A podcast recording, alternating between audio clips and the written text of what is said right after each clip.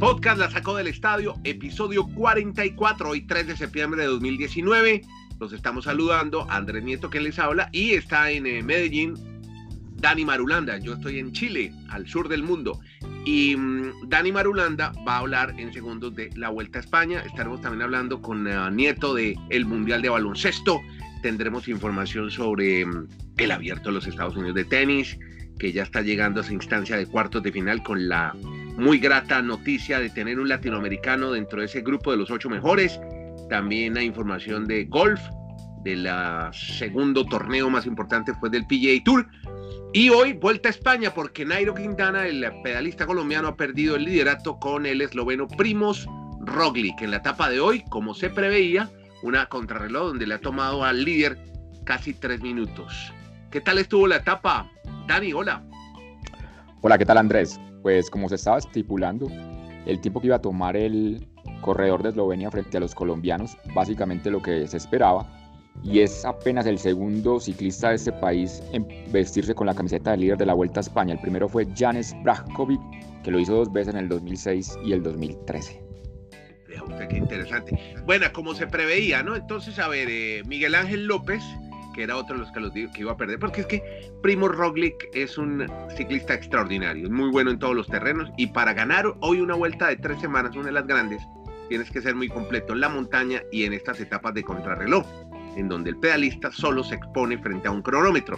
Y en esta oportunidad, los eslovenos les va muy bien, porque a Pogachar también le fue muy bien, ¿no? Al otro, al peladito, al veinteañero. Sí, se mete ya realmente en pelea entre los cinco primeros de la general. Y el tema de Roglic es que es un especialista en las cronos, entonces ahí va a tener siempre la ventaja. Es más, yo me atrevo a decir, Andrés, que los dos minutos que perdió hoy Miguel Ángel López fueron una muy buena carrera para él. O sea, lo llegó, porque recordemos que salían con dos minutos de diferencia y lo, lo alcanzó a, igualar prácticamente en la meta Primo Roglic a, Miguel Ángel López para sacarle esos dos minutos y hoy en la general está a 2.11, pero quedando la montaña del viernes, la del domingo y la del lunes, donde esperemos Miguel Ángel López ataque y pueda descontar ese tiempo para ganar la Vuelta a España. Nairo Quintana haciendo el rodillo dijo, sí, era lo que se esperaba, hemos ganado vueltas así y también las hemos perdido, para él, para él no es mucho el tiempo, pero como siempre, yo me limito a un periodista español, se llama Javier Ares, que transmite en Onda Cero. Lo invito también para que nuestros oyentes lo oigan en la aplicación de Onda Cero, que es donde está también José Ramón de la Morena, el hombre del larguero. Usted descarga la aplicación y para que tenga otra visión, ¿no? No siempre los gogas y los sábados y los profe Restrepo, ¿no? Hay que oír también otros, otras opiniones más, cómo nos ven desde España. Y a mí me agrada oír a los españoles en España diciendo, hombre, Nairo ha sido un tipo sensato y Nairo tiene sus galones, tiene una vuelta, tiene un giro, tiene un Tirreno Adriático, tiene, en fin, el tipo tiene razón y hay que ver si puede lograr descontar tres minutos. O sea, no, no hay que ser tan pesimistas, me parece que, que aún López y Quintana podrían tener Bueno, y el mismo Valverde, ¿no? Alejandro Valverde, y ha hablado también Nairo. Estamos en, en la posición de hacer las dos cosas. Lo importante es eh, buscar la manera de, de, derrotar a Roglic de una manera u otra. Tenemos las dos bases y de esta manera podemos jugar. Hombre, van a trabajar la doble base. Ellos siguen trabajando su bicefalía, ¿no? Sus dos líderes en carrera, ¿no? Depende, le, como dicen en el ciclismo, la carretera va a decidir quién es el líder. Sí, fue muy claro y se nota muy tranquilo a Nairo Quintana y también muy sincero. Él dice que para él tres minutos fueron mucho tiempo, lo que tenía estipulado, pero ahí va a tener la opción de primero ayudarle a Valverde y depende de lo como se sientan las etapas altas de montaña, pues si no, si no anda allí Valverde, le va a tocar a, Nairo asumir el liderato del Movistar, pero por el momento creo que van primero con Valverde. Y, y con respecto a lo, al principio, Andrés, del comentario que se manifestaba, lo interesante de escuchar a estos periodistas en España es que son analistas. Aquí lo que uno escucha en la televisión de Colombia son animadores. Y eso, es, un mercado, pues, obviamente que la gente los quiere, pero... no, porque ese, pero ¿sabe qué? Yo me, me, he puesto a analizar ese tema de los medios y me parece que, que sí, el público le gusta eso. Por ejemplo, las transmisiones en fútbol son así, son gritadas, son animadas, pues uno diría animadas, pero son a un tono mucho más alto. Usted oye una transmisión de un partido de fútbol en Inglaterra y deja los espacios libres para oír al público, para oír cómo gritan los jugadores en el campo. En fin, son estilos. Parecería que en Colombia y en otros países latinoamericanos les gusta así, animado permanentemente y que, como usted dice, animador y no analizar la carrera, ¿no? Sí, como se dice, para gusto los colores, a mucha gente le gusta ese tema de, animación, de, del sentimiento, a otros nos gusta más el tema de que nos cuenten historias, de que nos analicen y nos expliquen, pero bueno, obviamente todo es respetable. Ya puede guardar la guadaña, mi querido amigo, y nosotros seguimos aquí hablando. Bueno, aquí en el campo de golfito hoy no la tengo prendida, pero ah, a ver, aquí me emociono. No, no, pero es que usted pone a echarle vainas a los colegas y tampoco, hombre. Bueno, hablemos más bien del tenis, hermano, de Diego Schwarzman, hombre. Qué bueno, qué bueno lo del Peque, el argentino, con su 1.70 y ya está entre los ocho mejores de los Estados Unidos. Bueno, hay que decir que Zverev ayer una cantidad de dobles faltas y de errores. Ayer Zverev no se encontraba, de ser todas esas cadenas que carga, es que lleva muchas cadenas de Zverev. Eh, pero cada golpe desde la línea de fondo, Schwarzman eh, el Peque, que es el vigésimo preclasificado, eh, ganó muchos peloteos largos y alcanzó a ganar puntos casi desde el fondo de la raya, que es como a él le gusta, ¿no? A pesar de que la pelota rebota mucho más alto y él es tan bajito, pero así y todo, es que es impresionante la estatura al lado de esos gigantes de la, del abierto de los Estados Unidos. Em, Dice Schwarzman ayer sobre el final del partido, hombre, me impresionó cómo Esberev se equivocó tanto en el servicio, cometió muchas dobles faltas sirviendo.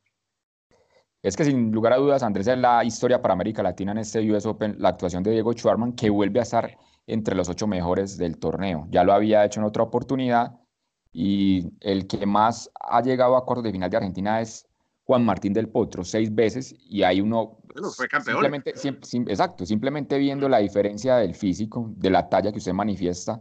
Ellos han compartido incluso equipo de Copa Davis y también los jugadores de talla menor también son muy rápidos y esa velocidad de piernas también le puede sacar mucha ventaja. En estos compromisos, está muy merecidamente en esa instancia.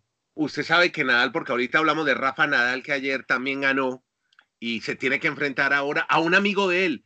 Pero Rafa en algún momento dijo, hombre, yo quiero mucho al Peque, pero, pero le va a quedar muy difícil ganar con esa estatura, eh, porque no es fácil competir con unos 70 de estatura de tenis, sobre todo a la hora de servir, el rebote, la pelota, cada vez que tiene que hacer un drive, un revés, le va a quedar muy difícil a Schwarman, y ahí le va a tener que enfrentarse ahora a Rafa Nadal, que ayer le ganó a Marin Cilic, al final Marin Cilic se colgó en los dos últimos sets, perdió como el aire, se le acabó la gasolina, y hizo un punto impresionante porque pasó casi como a un costado de la malla, un punto imposible, que sabe quién lo aplaudió a rabiar en la gradería, Tiger Woods, allá estaba con sus hijos y su compañera, Tiger acompañando a Rafa Nadal, y al final hablaron un poco y se Así que qué interesante que están llegando tantas leyendas del deporte a acompañar y, a ver a tenis en Flushing Meadows. Bueno, yo, y yo remato este tema del tenis con estas tres situaciones que me parecen llamativas que se han dado en este abierto los Estados Unidos. La primera, Bianca Andrescu, la canadiense. Ella está debutando en este torneo de US Open y ya están los cuartos de final. Desde, el, 2015, desde el 2014 no teníamos algo, alguna situación similar cuando Belinda Bencic, la chica suiza también, como debutante. Bencic, que a propósito, ya que menciona a Bencic, le ganó a nuestra Naomi Osaka, a nuestra coach espiritual, le ganó ayer y es el, la, ¿cómo es que dicen en el deporte? La bestia negra de Osaka tres veces han jugado y tres veces ha ganado la Suiza. Y para allá quería ir como el segundo detalle llamativo de esta jornada, es que en los últimos seis torneos de Grand Slam, la siembra número uno no ha podido ser campeona del torneo. O sea, este 2019, ninguna siembra número uno ganó el, el torneo de Grand Slam, ni en el Abierto de Australia, ni en Roland Garros, ni en Wimbledon, y obviamente ahora en el US Open. La última vez fue Simona Halep, que fue la número uno sembrada en el 2018 del Roland Garros y levantó el trofeo de campeona y finalmente el otro dato de, tenis que me llama la atención es con respecto a Italia. Mateo Berrettini. Berrettini, sí, señor. Es el, es el, segundo italiano en llegar a los cuartos de final en la historia de este país. El primero había sido Corrado Barus, Barasuti. A usted tal vez le tocó por allá en 1977. Muchas gracias, Dani, pero yo estaba todavía muy chiquito en el colegio. Gracias por ah. mandarme tan lejos.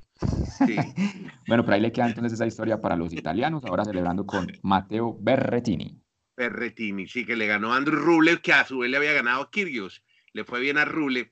Y, hombre, Monfils, hablemos del francés Monfils, que le ganó a Pablo Andújar. Monfils es la pareja, ahí le metemos la rosa nuestra, nuestra historia rosa, de Elena Svitolina, que además eh, es la que le va muy bien a esta ucraniana, Así que los dos están haciendo un muy buen torneo de los Estados Unidos.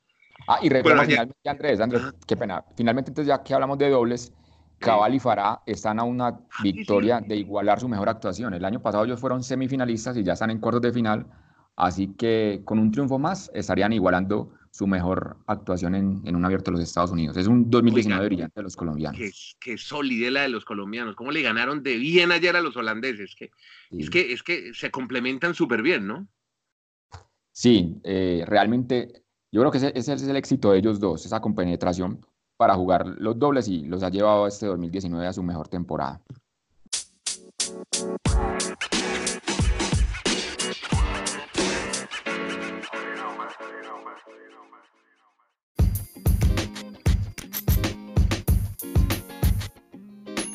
Bueno, vámonos ahora para el Mundial del Baloncesto, hombre, que estamos, tenemos la feliz posibilidad, es que a veces es imposible, gracias a DirecTV nos están transmitiendo muchos juegos de baloncesto, de ser por la parrilla, como son tan tempranos, abren cuatro espacios y, y hoy estamos viendo Brasil, Grecia por un lado, Turquía, Estados Unidos, impresionante, ¿no? Ese partido de Brasil-Grecia fue muy interesante porque veíamos jugadores de la NBA como Varellao, como Leandriño Barbosa con Brasil hoy muy importantes en el triunfo solo por un punto frente al el equipo de Grecia que, que tiene al actual MVP de la NBA, a Giannis Antetokounmpo. Así que Exacto, los brasileños ya están en la segunda fase y Grecia le va a tocar jugar pasado mañana frente a Nueva Zelanda, pues con un triunfo van a estar en la segunda fase, pero no, no van a quedar probablemente primeros de grupo como tenían pensado.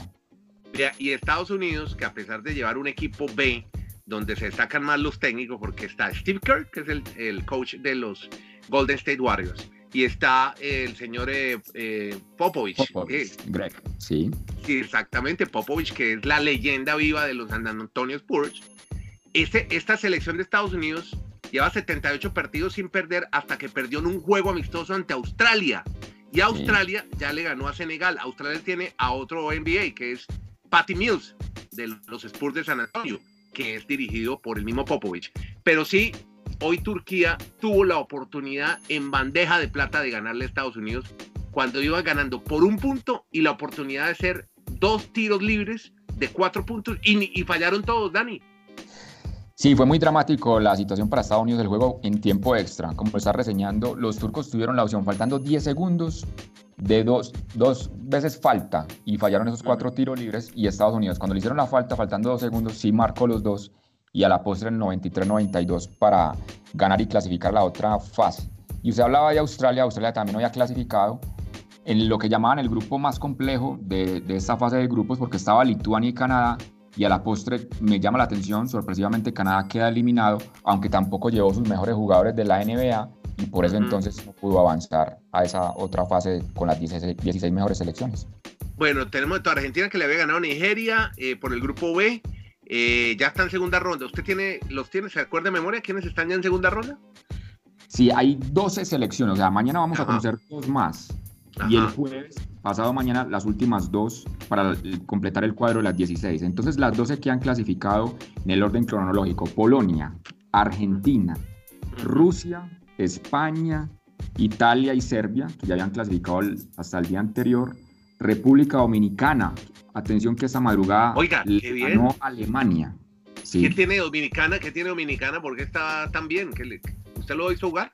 No lo hizo porque los, partidos han sido muy tempranos, 3 de la mañana, hora de Colombia. Eh, no sé si está el muchacho Vargas, que es un, es un muy buen jugador. Creo que ha sido clave para, como pieza clave para ese equipo. Ya ha eliminado a Alemania. Alemania fue con Schroeder, que es un jugador que lleva muchos años en la NBA y queda eliminado. Y también avanzaron a Australia, Lituania hasta mañana, ya lo que mencionamos de Brasil, los franceses y finalmente Estados Unidos, las 12 selecciones que ya están listas para la otra fase. Bueno, hay que destacar en Argentina que hay un casi cuarentón, Luis Escola, que es la figura del equipo, ¿no? Muy a sus 39 ah, años.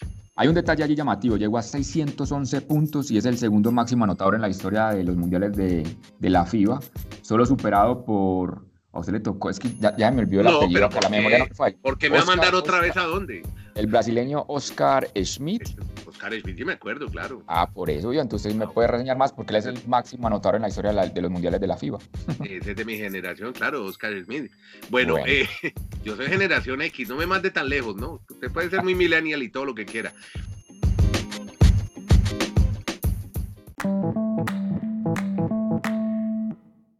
Vea, em, vamos a cerrar con 12 informaciones más. Una de gol, porque el torneo B, podemos decir así, la segunda división del gol después del PGA se llama, ya el que antes se llamaba como Dani, que ahora se llama el Corn Ferry.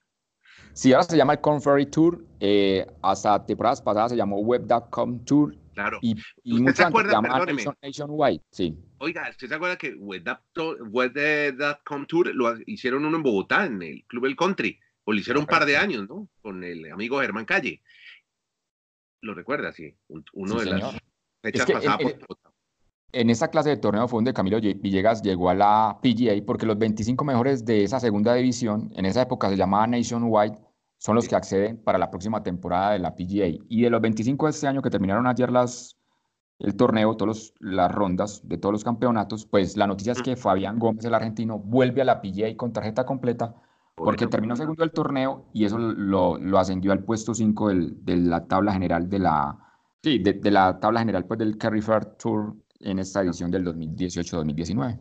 Está buscando que es Corn Ferry, es una firma de consultoría de gestión, está ubicada en, la, en Los Ángeles, California, y tiene oficina aquí en Chile, no sé si en Colombia habrá, son 106 oficinas en 52 países. Oficinas de consultoría son estas oficinas de... Eh, Sí, de los que de consultoría básicamente trabajan en todo el mundo.